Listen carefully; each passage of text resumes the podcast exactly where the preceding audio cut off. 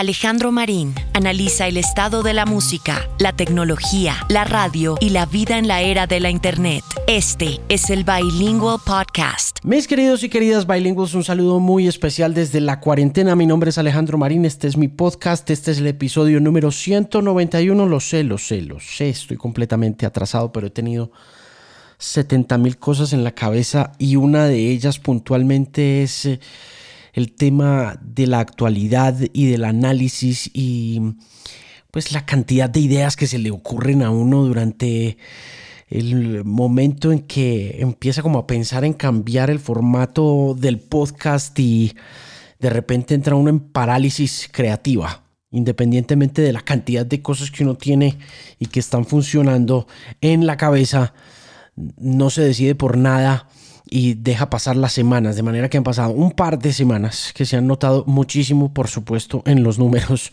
de las descargas, lo cual no es para nada bueno, pero tampoco pues puedo quejarme porque de todas maneras las cosas van por buen camino en ese frente de los números del podcast. Por cierto, quiero agradecer muy especialmente a toda la gente que allá afuera sigue descargando el podcast y escuchándolo a través de Apple Podcasts, o a través de Spotify o a través de la plataforma que sea. Estamos en todas partes. Este podcast está en todas partes. Está en Google Podcast, está en Deezer, está en Tuning.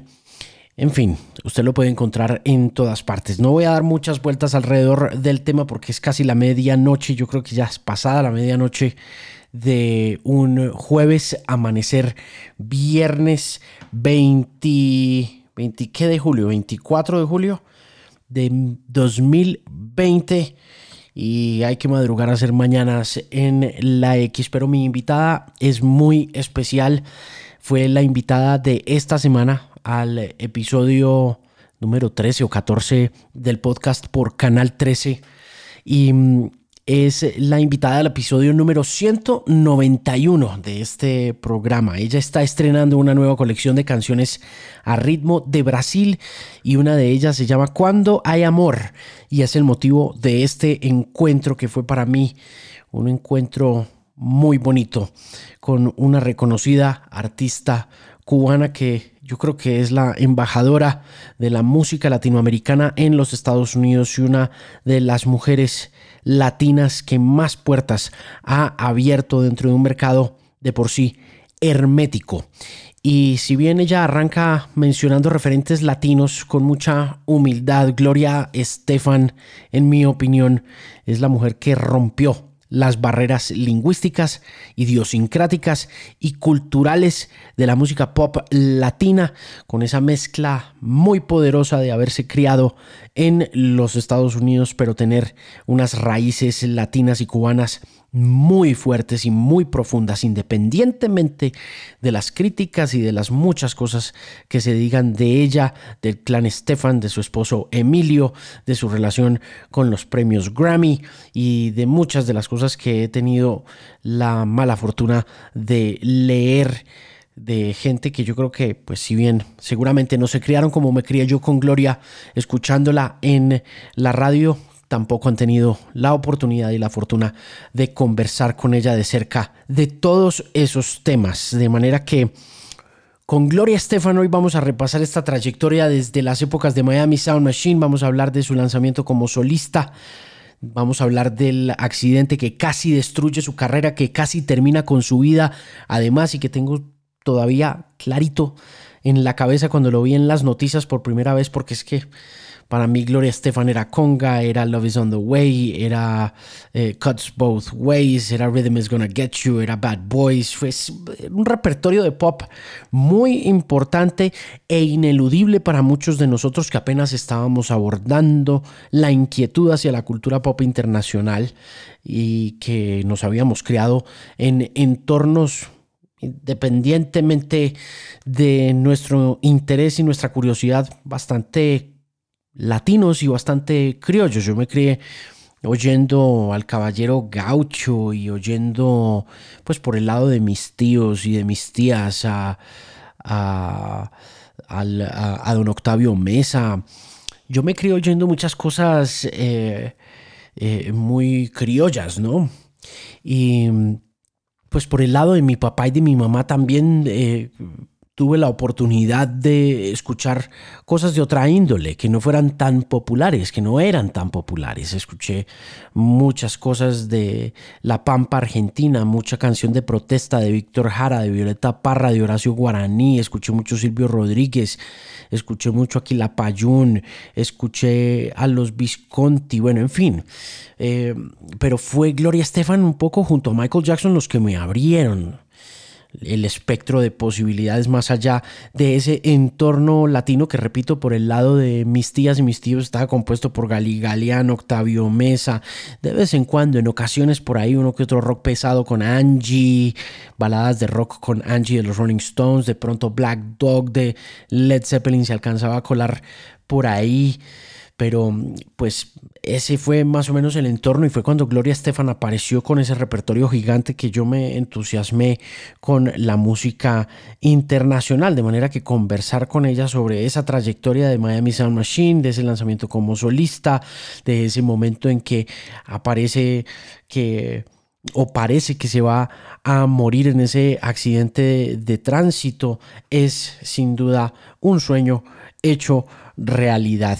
Hablamos también de la muerte de su mamá, que es algo que le ha dado bastante duro y que está bastante reciente y que aborda con mucha gallardía, con mucha valentía, pero también con profundo dolor. Estuvimos hablando también de la construcción de esa Academia de Artes y Ciencias de la grabación de los Grammy Latino, del crecimiento de la escena latina con la ayuda de ella y de su esposo Emilio, con todas las cosas buenas y con los chismes y con los rumores que ese trabajo trae consigo. Es sin duda una de las artistas latinas más importantes de la historia del mercado norteamericano. Es mi invitada muy especial a este episodio número 191 del Bilingual Podcast que usted encuentra en Spotify, en Stitcher, en Tuning, en Apple Podcasts, en Google Podcasts, en Podchasers y Podcatchers de toda índole. Ella es Gloria Estefan y está aquí en el Bilingual Podcast como invitada muy especial. Espero que disfruten esta conversación.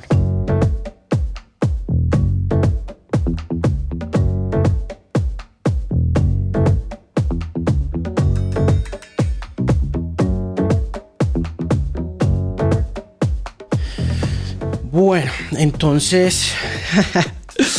A pasar la lengua en remojo para el español. Gloria Estefan, yo creo que uno no puede eh, alcanzar a expresar como la admiración eh, lo, suficiente por, por el trabajo suyo como latino y como melómano, porque es que son dos cosas creo que distintas, ¿no? Una, una de ellas tiene que ver con el hecho de haberse criado oyendo grandes canciones que de alguna forma le pertenecían a uno como por, por sangre, por, por, por, por latinidad. Y la otra, pues, haber visto esa latinidad entrar al mundo anglo, ¿no? Y, explotar por primera vez en la historia de la música. Entonces, eh, unos segundos nada más para expresarle mi profunda admiración por todo su trabajo, Gloria. Pero qué belleza, muchas gracias. Es un privilegio y un honor muy grande porque yo me acuerdo que yo miraba las carreras de Carlos Santana y de José Feliciano en mi época, cuando yo era niña, y lo veía en los Grammys cuando ganó Feliciano por primera vez y, que nunca se cambió el nombre, y, justo hasta los shows de I Love Lucy con Desi Arnaz, que hablando español y cantando Babalú Aye en el La Meca, que era la televisión americana, Así que para mí hubieron personas que me inspiraron y jamás pensando en ese momento que yo iba a hacer lo que estoy haciendo, porque eso de verdad fue de chiripa, como decimos los cubanos. Ah, yo estudié psicología y comunicaciones y ese era el plan, pero mi abuela me dijo que tenía que compartir el don que me había dado Dios, o no iba a ser feliz y que esperaba que el día que me llegara y me cayera en mis, en mis brazos, que yo me diera cuenta y lo aceptara. Y así fue cuando entré al grupo de Emilio, pero jamás soñando que podía ahora en este momento de mi vida mirar hacia atrás y ver qué delicia de poder explorar la música en todas las partes que soy yo de alguna forma, porque todos los discos que he hecho vienen de un lugar muy real y nada, me siento realmente feliz que te haya tocado de alguna forma la música nuestra y gracias por tenerme hoy aquí. Muchísimas gracias de nuevo por estar con nosotros para presentar esta nueva canción de la que quiero que hablemos por también esas profundas conexiones que tienen con, con nuestras tierras y en esta ocasión esa exploración de, de Brasil. Hábleme de cuando hay amor. Mire, eh, grabamos un documental allá, estuvimos un mes en Brasil explorando las raíces de lo que es la samba, porque es conocida mundialmente, pero cuando tú le dices samba a alguien, ellos piensan plumas, eh, mujeres en cuero, eh, diversión, carnaval, y es tan más profundo que todo eso. Eh, fue un movimiento político, porque cuando los esclavos fueron llevados a Bahía, Salvador, en, Brasil, y fueron llevados llevado a Cuba, las mezclas europeas que habían, que existían ya en esos países, se juntaron con esta, eh, este, estos ritmos africanos contundentes y hicieron diferentes tipos de música. En Cuba se convirtió en cha-cha-cha, mambo, congas, y en Brasil se convirtió en samba, bossa nova, por los portugueses que estaban ahí, la instrumentación y todo. Entonces, la idea de este disco es como imaginar si hubiera nacido yo en Brasil cómo hubiera sido mi música. Conga ahora samba. Eh, y es increíble lo bien que, que funcionó todo junto. No todas las canciones, porque, por ejemplo, yo quería, tratamos de hacer Coming Out of the Dark, que tiene un, un sentir muy desde la oscuridad, de gospel. Esa no, ni quise forzar ni forzajear algo que no funcionara. Pero el resto de las canciones, Conga, Get on Your Feet, uh, Rhythm is Gonna Get You, Ayer, Mi Tierra, Abriendo Puertas, era como que se enganchó en otro sonido y quedó tan real y tan increíble. Y para mí, cantando ya de nuevo todos estos temas, algunos 30 años después, 30 años después del original, como Here We Are, que le hice una versión en, en español para este disco llamada Tú y Yo que es un reto, porque cuando vas a hacer otra versión de un tema que ha sido un éxito muy grande, no quieres defraudar a la gente. Me gusta más en español ahora, te digo la verdad. Es más sensual y todo. Pero en fin, ese era el, enfoque de este disco, era eh, imaginarme si cómo estos ritmos funcionan, cómo estas canciones funcionan en ese ritmo y cuatro canciones nuevas. La primera, la cual es Cuando hay amor, compuesta por dos colombianos, Nicolás Tobar y Andrea López, que es hija de Irma, una amiga y estilista extraordinaria de aquí de Miami que trabajaba con Emilio en el estudio, ella fue intern y estaba empezando a componer. Y cuando ella hizo esta canción hace más de cuatro años, porque hace cuatro años ya que yo grabé la música para este disco, pensando entrar al estudio y grabar la voz y en eso perdí a mi madre y me fue muy difícil, tuve que esperar un par de años para poder lograr cantar. Y ese sabor colombiano que cuando yo escuché la canción por primera vez, yo decía, es que me hace levantar los brazos y sonreír y, digo, esa canción la tengo que grabar yo. Y, así fue. Y, y esa fue la que más mantuvimos como una fusión de los sonidos colombianos, el acordeón, que ahora está muy grande en Brasil, el sonido folclórico colombiano está inmenso allá ahora. Y todo fue encajando y creo que en realidad no hay mejor momento para que este disco salga que ahora, porque hemos vivido cosas tan oscuras y la música a mí me sanó siempre, así que quería que eso fuera una ofrenda de amor y de alegría para estos momentos que estamos viviendo tan difíciles y reinventando esos temas que las personas hicieron éxitos por décadas, que para mí fue increíble porque cantarlos de nuevo, estos temas, después de tantos años, descubrí muchas cosas, nuances nuevas y me fui en diferentes cosas sin perder nunca la, integridad de la canción, porque eso para mí, yo soy compositora, así que a veces una nota que cambie, por eso yo no hago todas esas locuras con la voz, porque como soy compositora, para mí cada nota es importante que esté donde tiene que estar, en la melodía y en conjunto con la armonía. Así que fue un proyecto muy lindo para mí. Cuando vuelve a esas canciones em, y, y, me habla de los, de los retos, Em, como compositora y también como yo creo que una de las mujeres más perfeccionistas del negocio de la música y del oficio de hacer canciones y, de, embarcarse en ese ritmo. eh, ¿a qué le tenía miedo puntualmente? ¿Había alguna cosa puntual, no sé si en términos de interpretación, a la hora de volver a esas canciones y decir, eh, no, no sé si pueda llegar a esta nota o, qué fue lo que pasó ahí? Bueno, las notas, yo, yo tengo la voz en mejor forma ahora que nunca, porque yo he seguido estudiando. Yo, a mí no me gusta esperar, dejarlo en el pasado. Yo tengo un profesor de canto excelente y yo he seguido estudiando, nada más para siempre tratar de mejorar. A mí me gusta seguir aprendiendo, seguir mejorando. No fue eso. Lo que sí quería hacerle honor a dónde se pone el ritmo cuando uno está cantando una melodía en una canción brasilera. Me vino muy natural a mí porque yo he hecho varias veces en la, en la historia nuestra, hemos hecho temas nuestros en ritmo brasilero en vivo, en los shows pero sí quería estar completamente legítima, que todo fuera al tope porque estoy tocando un género que no es el mío y quiero hacerle honor, al mismo tiempo poner de lo que soy yo.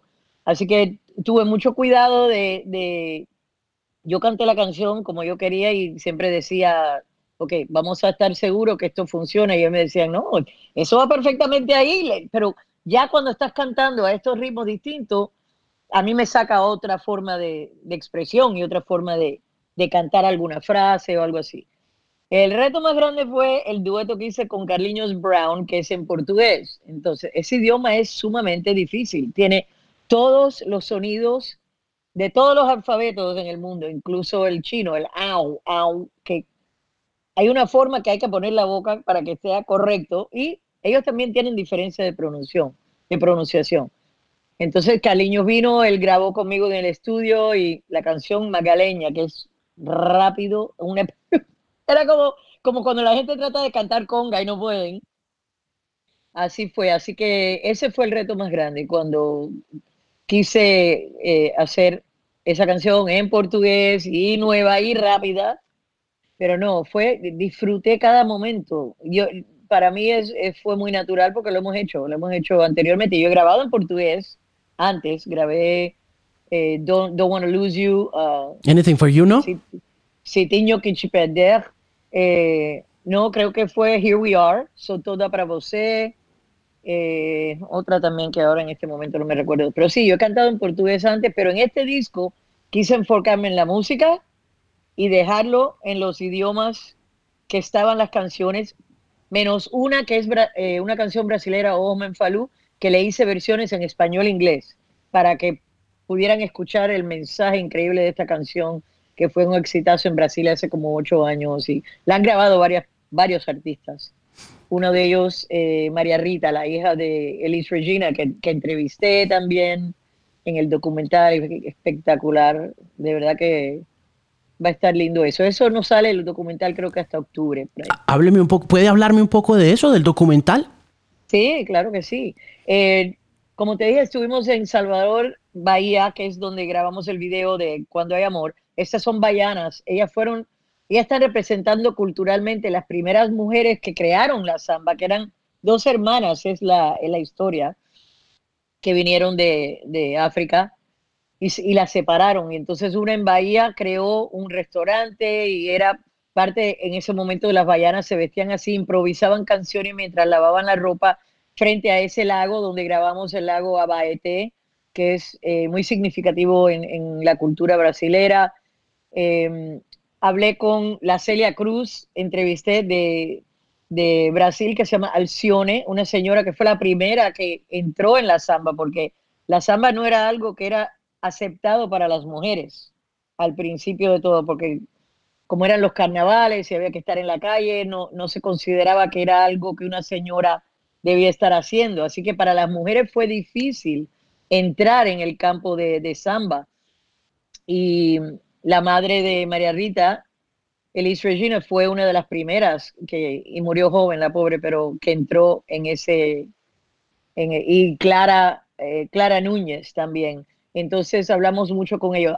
pude entrevistar al señor que creó el número dos más grande Samba School en Pereira, que el Monarca se llama, él y todas las personas que ya, ya están creciditos. En la entrevista de pronto empezaban a cantar todo el mundo y a tocar instrumentos y estábamos hablando de la raíz de la samba, cómo se crearon la escuela de samba, fue interesantísimo. Fui con uh, Carliños Brown a la favela donde él nació y se crió y que ha transformado, hizo una escuela de música para los niños del área gratuita y, él ha apoyado muchos grupos de samba, uno que es toda de mujeres, que eso no hubiese pasado nunca. Y hemos hecho una amistad muy linda, de verdad, Carliños. Me recuerda mucho a Emilio, la energía del Carliños. Fue espectacular y entonces no sabemos si hacer un documental de hora y media o si hacer episodios, ya veremos, depende de la plataforma donde salga, ¿no? Pero fue muy interesante para mí, realmente. ¿El, ¿El, video musical está atado de alguna manera a la composición visual del documental? Sí, eh, eh, se grabó cuando estábamos grabando todo lo del documental. Fue grabado por el mismo señor. Hicimos varias cosas. Hay un video de conga, que es samba ahora. Eh, Cuts Both Ways, que también grabé en la, en la canción. Get On Your Feet, que grabé con Carliños allá, con todo su elenco. hay, hay varios temas que grabé cuando estaba allí que son parte de, se hacen parte del documental. Cuando ustedes empiezan a hacerse grandes después de Conga y empiezan a aparecer las baladas, ¿había un referente puntual en la música estadounidense que siguieran o, el, o la combustión de Conga fue espontánea? y de ahí tuvieron que improvisar. Lo digo porque pues el modelo de, de negocios de la música en los Estados Unidos está tan establecido. Eh, pero aún así uno alcanzaba a sentir como ese poder espontáneo de la música latinoamericana, pero inmediatamente después aparecieron las grandes baladas, ¿no? Apareció Cuts Both Ways, apareció Anything for You, aparecieron esas grandes canciones. ¿Tenían un referente con Emilio sobre qué hacer inmediatamente después de la explosión de Miami Sound Machine y, y de Conga? Mira, eso fue una pelea grande, porque Emilio y yo siempre hemos estado en la misma página musical pero como tú dices, los negocios son otra cosa. De pronto hay una explosión de esta conga mundialmente y ¿qué quería la compañía de disco? Otra conga y otra conga y otra conga. Y conga no hay otra. Esa era una canción que nació de las congas que nosotros tocábamos en las fiestas, en los 15, en las bodas, que era un, un medley, un popurrí de estas congas históricas cubanas que ya er, algunas tenían 100 años y esa idea la eh, estábamos en Holanda promoviendo Dr. Beats, no teníamos más material y Emilio dice, vamos a hacer las congas. Y digo, pero qué locura, si no hablan español, dice, no importa, no hablan inglés, español, ellos son Dutch. digo, ok. Se volvieron locos y esa noche le dije a mi baterista, vamos a hacer una canción que en inglés, que habla sobre este ritmo, que expresa lo que es una conga, y lo hacemos con esa fusión que habíamos hecho en Dr. Beat, que era el 2-4 de baile, el uh, funk en el bajo, pero la percusión latina total de una conga. Por eso conga le llegó a tanta gente porque entendían el 2-4, pero de pronto había una sincopación, gente como Miles Davis, que me dijo a mí, esa canción, él entendía la, la parte compleja síncope de la canción. El público no le importaba, era algo divertido y fun. Pero de pronto querían más de esto. Y digo yo, ok, no. Queremos, segundo sencillo que lanzamos después de Conga fue Bad Boy, que era un shuffle americano completamente. Se hizo éxito. Y entonces querían otro, digo, no, ahora vamos a lanzar Words Get in the Way, que fue la primera balada que hicimos. Y ellos dicen, pero ¿por qué? ¿Por qué? Digo, porque yo, como compositora, lo que yo compongo, lo que me mueve a mí son baladas. Y yo quiero tener la oportunidad si se va a pique todo, no importa, pero yo quiero tener la oportunidad de expresarme en todas las formas que realmente quiero hacer música. Nos fajamos con ello como y pero como teníamos el contrato anterior latino que teníamos mucho más poder que un principiante en el mundo anglosajón, porque ese contrato ellos nos, me habían, nos habían firmado con la internacional y ni sabían que estábamos firmados con ellos cuando vinieron a buscarnos por lo de Conga, Epic. Entonces, tuvieron que hacer lo que queríamos y gracias a Dios, porque Miami Sound Machine y yo, es esa fusión de esas cosas, la, la música latina que yo aprendí en el grupo cuando entré a Miami Latin Boys, que me vino muy naturalmente, porque yo escuchaba los discos de mi mamá, de Cachao, de Celia Cruz, de, y mi, mi familia es toda muy musical. Y la combinación de lo que yo me crié en Estados Unidos escuchando, las baladas que me llegaron a mí, que me ayudaron a sobrepasar la enfermedad de mi padre y todo. Yo me encerraba en el cuarto a cantar los temas de Elton John, de Stevie Wonder, de, de Carol King, que para mí era un ídolo. Entonces esa mezcla es lo que éramos y queríamos tener la oportunidad de poder expresarnos, pero fue, fue difícil. Y estaban, y estaban en Epic, me acuerdo, que, que, era el, que era el label de Michael Jackson, ¿no? Sí, sí, sí, sí. Bueno, Epic, cuando nosotros sacamos Dr. Beat, eh, la colamos en el disco en español, que era el, creo que el cuarto disco, no sé, no me acuerdo exactamente cuál de ellos fue, creo que se llamaba Otra vez el disco. Lo habíamos grabado mayormente en español, dos temas en inglés, I Need a Man and Dr. Beat, y nosotros le decíamos, no importa, tenemos el derecho de grabar en inglés, pero entonces Emilio y yo lo pusimos en la cara B del sencillo que se llamaba Lucharé en ese momento, que fue un éxito muy grande en español. Y él y yo hablamos con Pablo Flores, un muchacho de Puerto Rico que eh, era DJ en un club gay allá que se llamaba Bachelors. Y todo el mundo nos decía que él hacía locuras con nuestra música, ya la, música de los discos, porque era antes de que uno se metía a mezclar los tracks. Fuimos a verlo y le dijimos, mira, tenemos una idea que queremos hacer un 12 pulgadas de Dr. Beat, no tenemos dinero, pero te, pagamos con royalties al, al, doblar de esto. Vamos a convencer a la compañía disquera que nos deje grabar en inglés. Él dijo, absolutamente, porque era fan. Y Emilio y yo llevamos ese disco a todos los record pools de Miami. De pronto, un día nos llaman que estábamos número uno en Holanda con el disco. Y empiezan a llamar compañías de disquera tratando de firmarnos y nos llama Epic y dice, queremos firmarlo porque ha sido un éxito grande en Europa y pensamos que puede ser un éxito aquí. Digo, estamos firmados a ustedes en su internacional. Ellos ni sabían, ni sabían. Y, y entonces ahí fue que todo creció, porque ya Epic era mundial. Y por supuesto, Sony Discos, que era el que salió eh, el disco que tenía, Dr. Media Need a Man, estaban teniendo ventas millonarias. Ese disco en español llegó a los primeros 20 lugares en Inglaterra en español, el disco, eh, de venta, porque a los ingleses les encanta la música y como hubo ese éxito, compraron el disco y después entramos y en dos días hicimos el disco en inglés. Increíble. En un estudio, sí, no, no, es locura. No, y el impacto que tuvieron en, en la música electrónica en aquel momento, yo creo que uno no tendría canciones como Domino Dancing de, de los Pet Shop Boys si no fuera por el Miami Sound Machine y si no fuera por usted. No quiero tomarme ese, e, e, esa cosa, pero algo gracioso que pasó, porque Dr. Beat se hizo inmenso en Londres y en, y en toda eh, Inglaterra. Sacamos el disco en inglés, el disco Top 20. Cuando sacamos el disco próximo, que era Conga, yo pensando, ay Dios mío, esto va a ser una explosión en Inglaterra, pero ¿qué pasa? Ellos tenían un grupo musical allá que era de chiste, que se llamaba Black Lace, que justo cuando nosotros sacamos Conga, sacaron una canción que se llamaba Do Conga, nosotros no teníamos idea, y lo cogieron como chiste. Entonces de pronto habíamos estado aquí y no querían sacar nuestro disco en Inglaterra, y gracias a Dios a uno de los, de los jefes grandes de la compañía disquera, que adoraba mi, mi música, sacaron el disco cuatro veces y la cuarta vez dijo, vamos a poner el sencillo Anything for You. Pusieron en Inglaterra el show que yo hice aquí, Homecoming Concert, porque la gente empezó a pensar que éramos un grupo de relajo, de así de gracioso.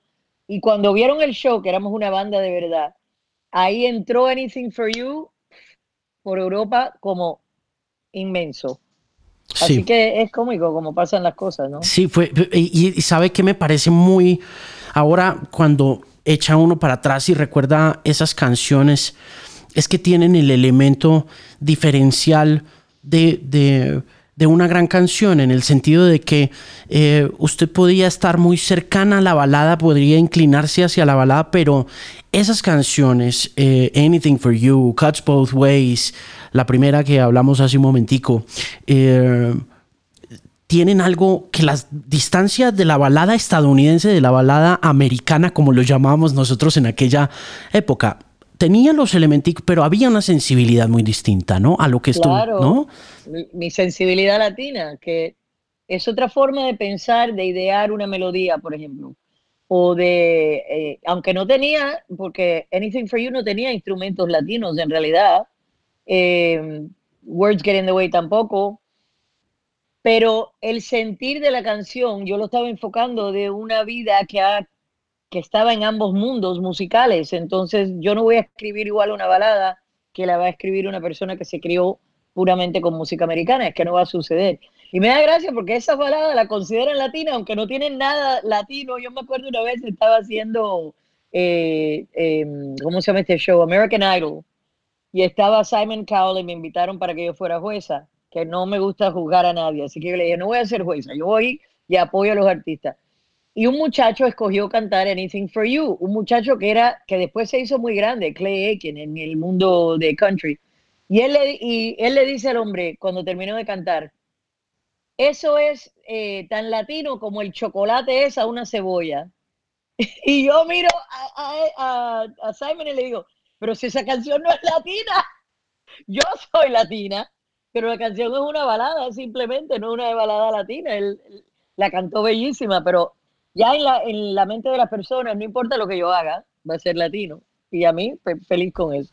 Mire, le quiero preguntar por ese susto tremendo de comienzos de los 90 en el accidente. Yo me acuerdo mucho de ese momento porque, como le decía al principio de la entrevista, usted siempre fue un, un beacon para nosotros. Nosotros siempre eh, veíamos en usted a una figura muy representativa de nosotros y cuando apareció, cuando apareció el accidente que usted estuvo tan grave, eh, quiero, quiero que me recuerde ese momento también porque, el, porque Coming Out of the Dark fue también, fue tan poderosa como las otras, ¿no? Y fue tan grande, es que eso fue un number one hit, eso fue un éxito contundente como de mayo del 90, creo que fue mayo, junio del 90. Del 91, del, 91.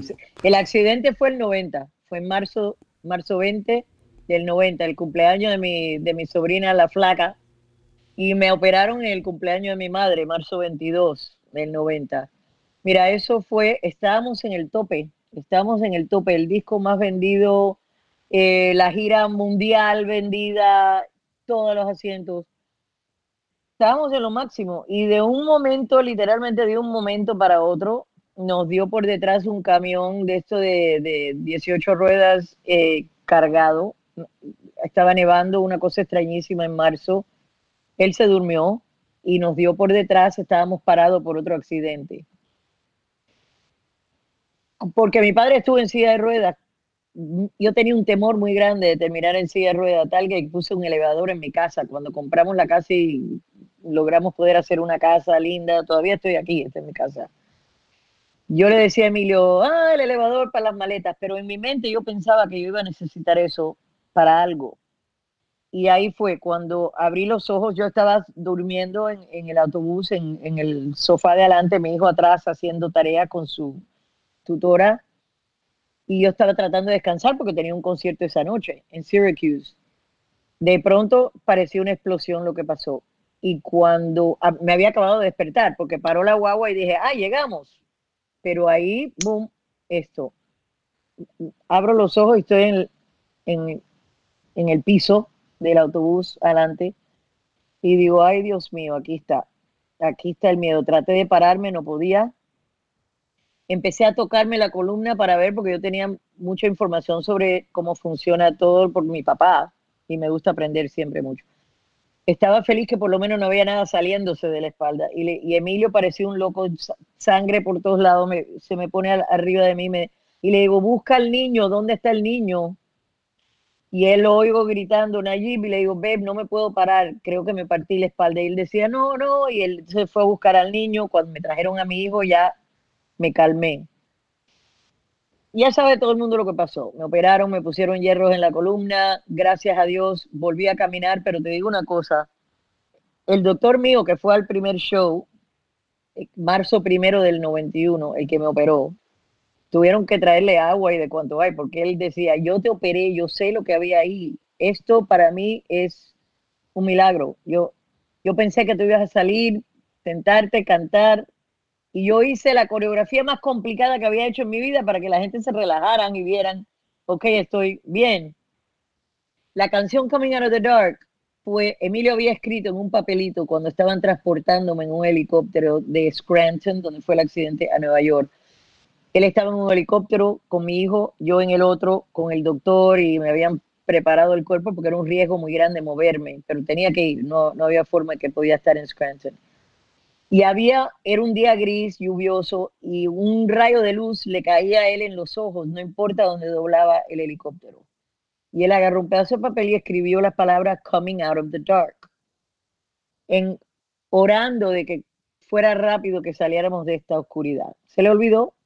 Tres meses después, estamos en Miami ya, y va a agarrar un dinero de su bolsillo para pagar el tojo, para cruzar, y se encuentra este papel ya lavado un par de veces, llama a John Secada y le dice, ven al estudio, y yo no había salido de mi casa, y él no me había dejado sola un momento.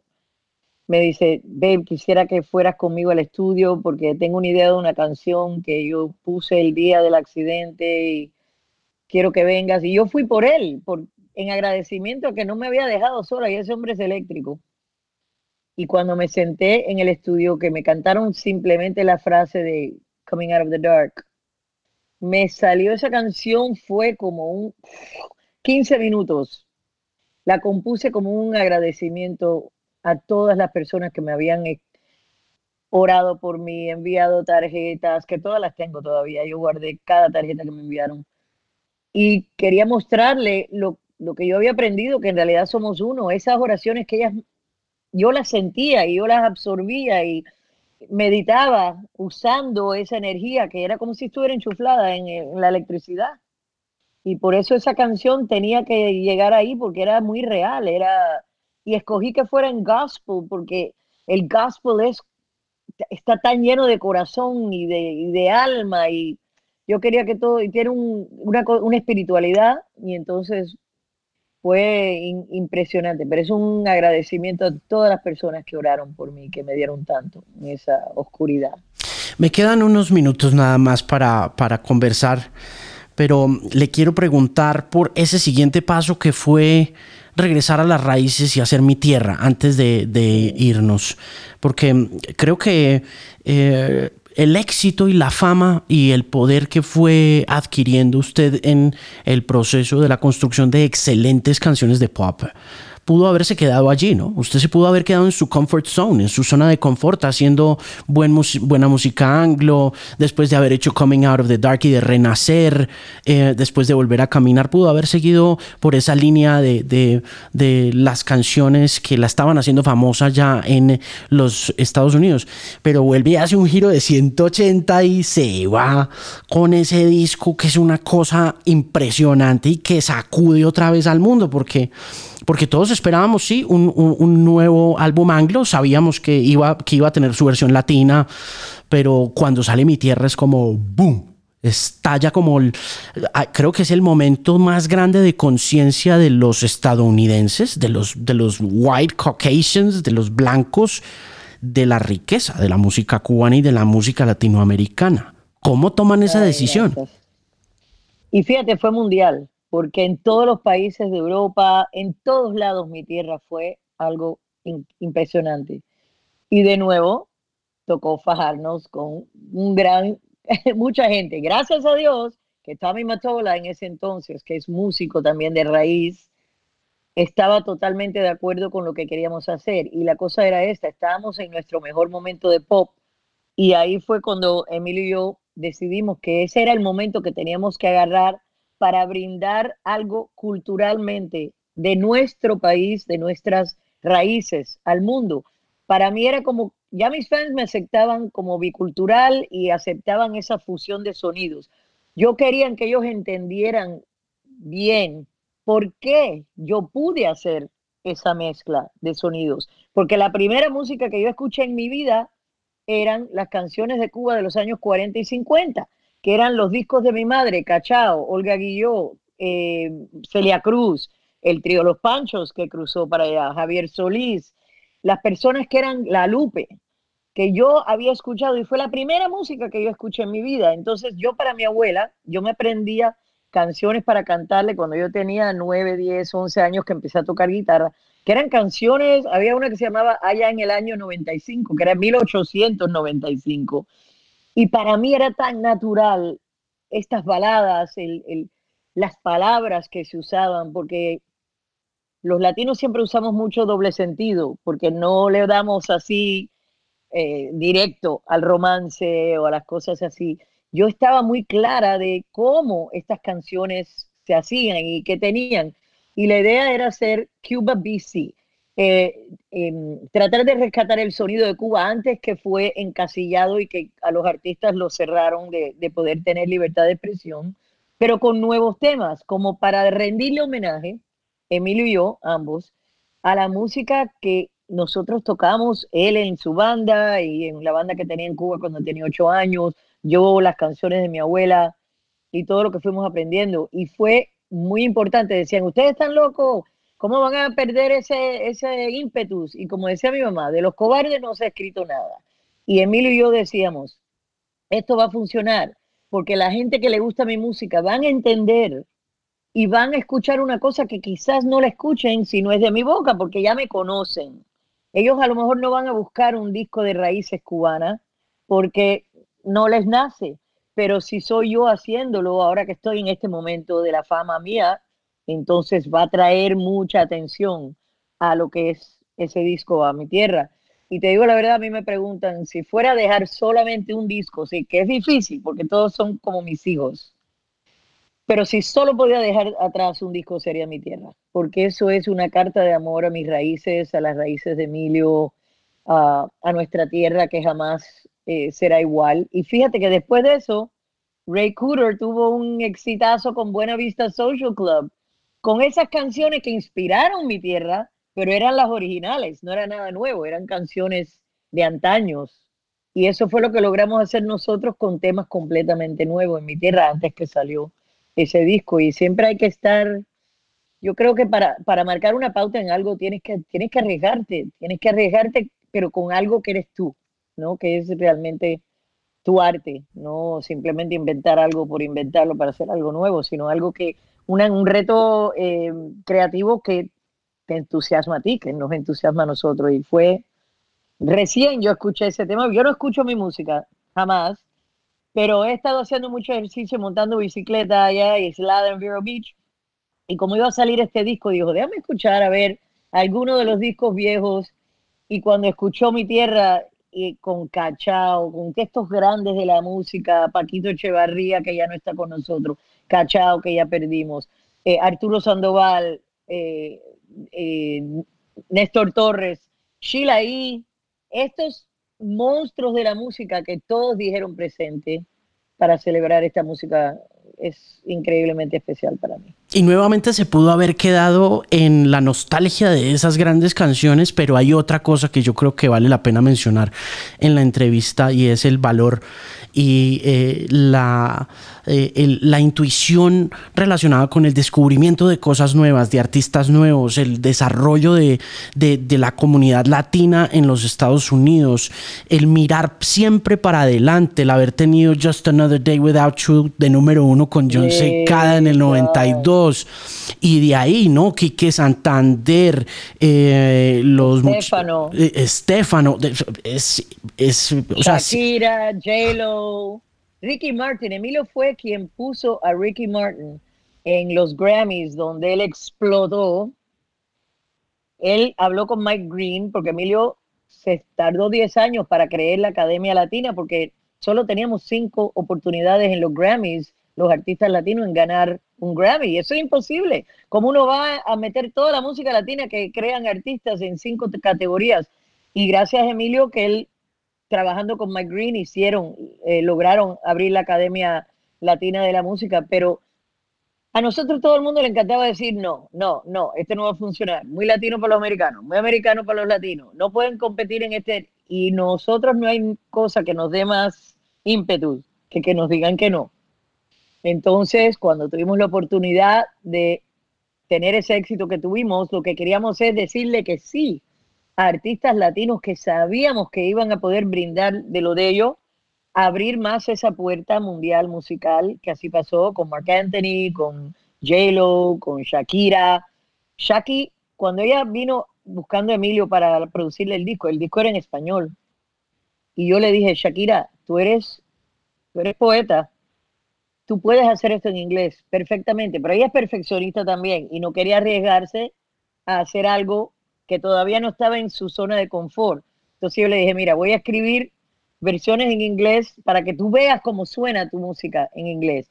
Hice ojos así, hice you de tú, y cuando se las canté ella vio, ella agarró eso y voló con eso. En dos minutos estaba componiendo ya ella sola en inglés y grabando el disco, que me tuve que pelear también con Tommy Matola para que lo lanzara, porque él quería lanzar un disco que fuera con un par de canciones en, en, en inglés, pero mayormente en español. Y yo decía, Tommy, la gente que habla inglés no quieren escuchar nada más un par de cositas en su idioma. Y ella puede hacerlo. Y él me decía, una, tremenda fajazón. Estaba ahí Shakira y ella estaba... Y yo ya éramos amigos Tommy y yo, pero la cosa, él era el jefe de la compañía. Y, yo, y dice, va a ser culpa tuya cuando esto falle. Y yo le dije, va a ser culpa mía cuando esto sea un exitazo, porque yo estoy segura que lo va a hacer. Y así fue. Dice, pues te vas a arriesgar tú, lo voy a hacer, pero eso, si esto falla es culpa tuya. Digo, no va a fallar.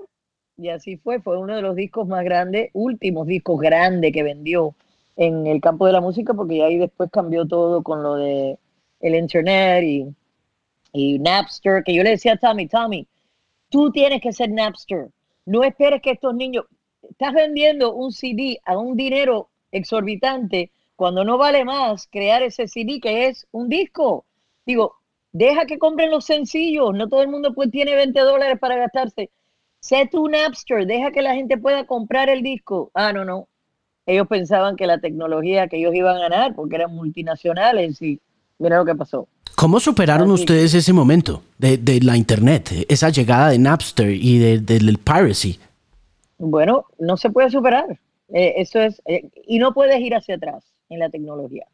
Eh, hubiera sido mejor que se hubieran inventado ellos a Napster e ir creciendo, pero ahí es donde el problema del ego, cuando tú eres tan grande que tú te piensas, nadie me puede tocar, somos mundial, nadie puede tocar esto. Y mira cómo cambió totalmente todo.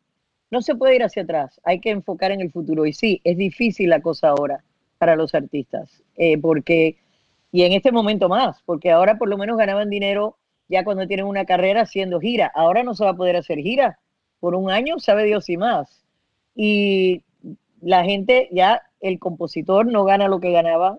Si, si tú tenías un éxito, por ejemplo, esos compositores que yo ponía en mi disco, a mí me hacía tan feliz, porque igual ganaban ellos con un tema en el disco que ganaba el éxito, un poco más quizás por el sencillo, si era sencillo, pero ellos ganaron mucho dinero todos estos autores que hablamos, Quique Santander, eh, Estefano, ganaron un dineral porque era el momento de la música donde yo estaba viviendo, vendiendo 100 millones de discos. Imagínate, cada uno, cada tema que hacían, ganaban 7.7 centavos en cada disco. Ya eso no existe, ya, ya. Pero el artista tiene que hacer música. Yo le digo a mi hija, tienes que buscar tu propio camino. El artista va a necesitar crear páguenle o no. Tienes que prepararte, obviamente, y tener un trabajo que puedas pagar las cosas, que por eso yo estudié psicología y comunicaciones y tuve una dicha de estar en una época muy buena y muy rica de la música, pero el artista tiene que crear y pase lo que pase, gane o no gane. Para cerrar, ¿cuáles son los retos de la Academia Latina de Artes y Ciencias de la Grabación? Ustedes como pioneros de, ese, eh, de esa institución, ¿qué sienten que, que, viene para la Academia de Artes y Ciencias, para los Latin Grammy? Eh, ¿Cuáles han sido los retos hasta este momento y cuál cree usted que van a ser los retos del futuro para, para nuestra comunidad y para, y para los latinos? Bueno, primero hay que ser íntegro y estamos viendo que no solo en la Academia Latina, sino en la Academia Americana, las mujeres son menospreciadas, no reciben la misma cantidad de nominaciones, eh, no, es, un fenómeno increíble, porque, por ejemplo, Pink, que tiene que haber ganado un Grammy el año pasado, ese disco es un masterpiece, no habían casi nominaciones para las mujeres. Eso pasa igual en el campo latino. Eh, también poder que, que, surja música que no sea solo urbana. Ahora todo está enfocado en lo urbano, radio y todo, pero que, se, que realmente se, se le dé el valor a todos los diferentes ritmos tan increíblemente complejos y ricos que crean diferentes países en Latinoamérica, crecer de esa forma, crecer la, la academia en que sea más transparente, porque yo sé que han habido muchos problemas de personas pensando que hay comités, que después que escogen los últimos 20, y sí los hay, los hay. No, no estamos ninguno nosotros, porque a mí me da gracia que nosotros, Emilio y a mí, nos acusaban de mafia, que controlábamos, y jamás y nunca Emilio y yo hemos ni sido parte de ningún comité de los Grammys, él quiso mantenerse muy afuera de eso, y hemos solo tratado de apoyar a los artistas, pero sí hay que ser mucho más transparente la academia para poder eh, seguir adelante y crecer y darle el, mérito que se merecen a tantos artistas que dan, nos dan tanto con su música. ¿El álbum se llama Brasil 305? Sí, 305 es el area code de Miami. Claro, claro. Entonces es un puente, un puente de Brasil a Miami, porque la razón que pudimos hacer la música que hicimos es porque estábamos en Miami. Yo, si hubiéramos estado en Idaho o en Minneapolis, hubiera sonado distinto, pero nos criamos de lo más cerca de Cuba posible y con una riqueza eh, cultural de diferentes eh, países latinoamericanos. Eh, Brasil está, hay muchos europeos, están los haitianos, entonces teníamos un, un, público que era fértil para poder nosotros experimentar y mezclar esos sonidos y Miami es tan parte de nuestro sonido como es la, herencia musical de Emilio y mía. Lo llevo en el corazón. Yo me crié en Miami posterior al éxito de Coming Out of the Dark y de, y de las primeras canciones. Y por supuesto, eh, llevo en el corazón a la ciudad de Miami. Entonces me, acerco mucho también a, ese cariño del disco. Le agradezco profundamente este tiempo que me ha dado para conversar con ustedes. Un ícono, un símbolo. No tengo que decírselo, pero se lo repito. Le agradezco por, por tanta música, por tantos artistas y espero que todo esté muy bien. Salúdeme a don Emilio, por favor, y de nuevo, gracias y profunda admiración, Gloria. y gracias por esta entrevista que de verdad que me gustó muchísimo. Fue muy distinta a lo que tengo tiempo y lo que acostumbran a hacer. Te agradezco muchísimo esto, te agradezco el amor, el cariño, el apoyo y a todas las personas viendo esto. Quiero que sepan lo importante que son para, para Emilio y para mí, lo, lo agradecidos que estamos de tantas décadas de apoyo y de cariño y de amor, de oraciones que enviaron hacia mí en los momentos eh, que él más los necesitaba. Y gracias por escuchar. Espero que disfruten porque cuando hay amor, este sencillo es bien colombiano, brasilero. Y es una función muy rica que funciona increíblemente, tiene mucho amor y tratando de poner un poco de alegría al mundo en estos momentos que lo necesitamos. Así que muchas gracias a ti. Gracias, un abrazo enorme allá en Miami. Sí, gracias. Besos, cuídense por allá. Hasta luego.